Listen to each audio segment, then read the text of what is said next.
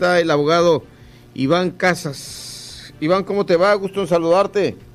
Buenas noches, mi estimado Pedro. Bien, bien, muchas gracias aquí.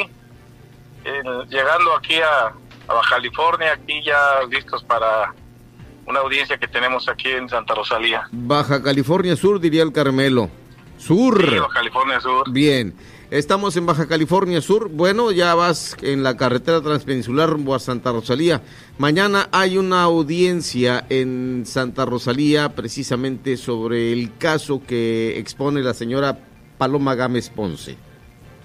Sí, así es, este Pedro, pero fíjate que tenemos la sorpresa de que hace unos momentos nos llamó un actuario, un notificador del juzgado informándonos que eh, lamentablemente no había sido, no dice que no fue eh, notificado el imputado de la audiencia de mañana. ¿Cómo? Déjame decirte que el imputado señaló un domicilio para hoy recibir notificaciones precisamente en Santa Rosalía.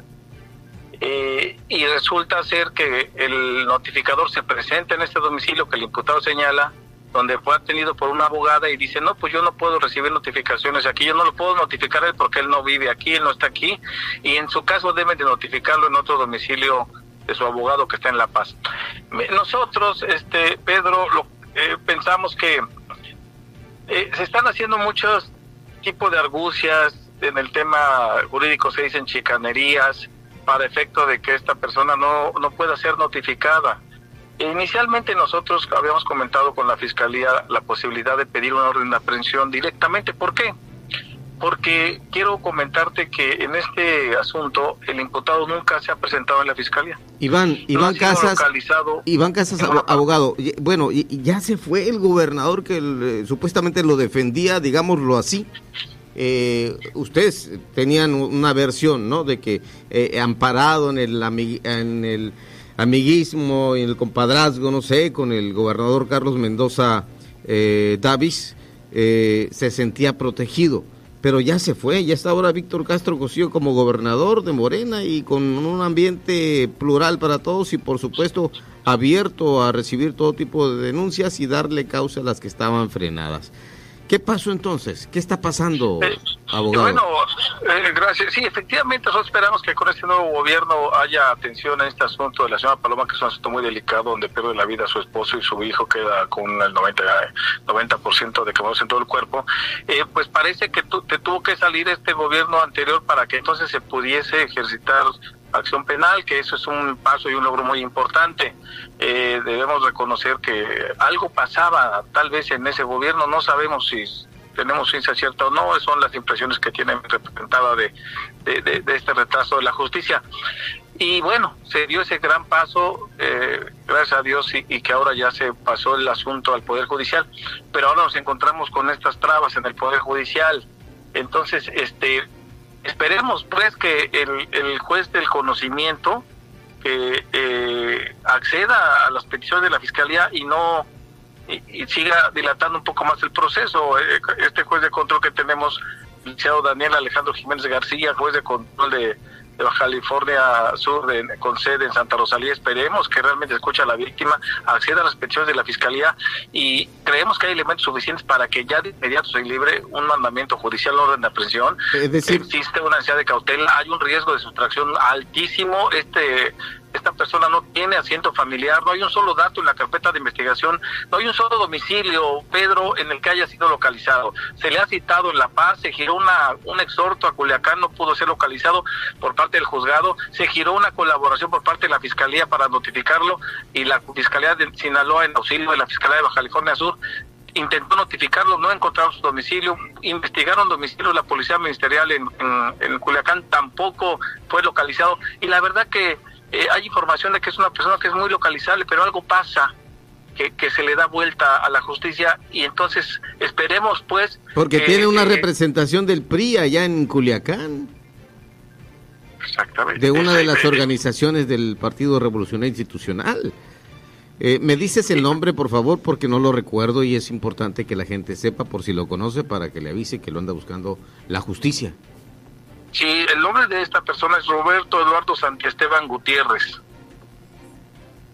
Perfecto. Mañana asistes al juzgado, aún con el aviso que te notifican a la audiencia de, del juzgado de control en Santa Rosalía?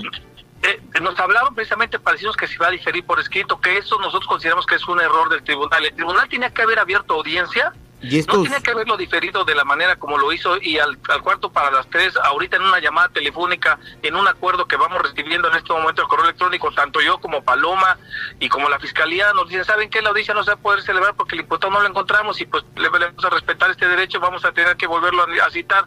Entonces, no se vale. vamos a hacer no se vale. Lo que nosotros lo que vamos a hacer es que el juez tiene que haber abierto audiencia, escuchar a la fiscalía y decir, fiscalía, señoría, no tengo otro domicilio, ha dado todos estos domicilios y ni uno ha sido localizado. Y en ese momento, Pedro, lo procedente es que la, la fiscalía pide una audiencia privada, se retira el abogado del imputado, el abogado de la víctima y la propia víctima, y la fiscalía sola con el juez en una audiencia privada le pide el orden de aprehensión. Eso es lo que tenía que haber pasado mañana. Pero no, ahorita ya nos notificaron que después nos van a decir cuándo se señala la audiencia inicial y le vuelven a decir a la fiscalía, dame, el dame un domicilio donde lo pueda notificar, pues hay, hay, hay eh, varios domicilios y en uno ha sido localizado.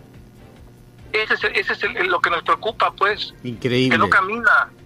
Eh, ¿Vas a llegar a Santa Rosalía o ya te regresas?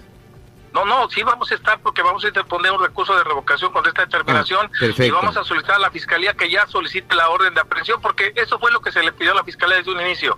Pero como es el criterio de los jueces que antes de librar la orden de aprehensión primero se le respeta al imputado y estoy de acuerdo con eso, una citación para que comparezca no a través de la fuerza sino voluntariamente, sí es cierto Pedro, eso es correcto porque nosotros somos defensores en algunos casos, pero ¿sabes cuándo? Cuando el imputado ha comparecido en todas las ocasiones, pero en este caso particular ni una sola vez se ha parado la fiscalía, ni una sola vez ha sido notificado. Entonces existía una necesidad de cautela, un riesgo de sustracción que no tiene arraigo familiar ni es localizable en ninguna parte. Incluso se corre el riesgo incluso de que pueda abandonar el país y el tribunal, entre más dilate esto, pues va a ser más difícil la conducción del imputado al proceso. Qué desafortunado. Allá te va a buscar y te voy a pasar el número también de un compañero reportero Independiente Esaú Aguilar González. Esaú le, te va a dar eh, la oportunidad de una entrevista, si tú así lo, lo concedes, para que junto con algunos otros medios allá en Santa Rosalía pudieran darte también eh, el espacio para que publiques esto que, que es tan terrible lo que están pasando, lo que están viviendo, lo que no se vale que esté haciendo aún la Administración de Justicia. Eh, ¿Hay más protección? ¿Sigue más protección para una persona al que se le señala de culpable de la muerte de una persona, de los daños físicos severos a un pequeño menor de edad? ¿Cómo se llama? Repítemelo, por favor, porque... Bueno, el menor es de identidad... No, el menor no, no, eh, el, señor este Santiesteban. Sí, Roberto Eduardo, Roberto Eduardo. ¿Santiesteban? Santiesteban Gutiérrez. Mira nomás, pues. Qué lamentable. Gracias, amigo, por este reporte. ¿Algo más que quieras agregar? Vamos a estar en comunicación.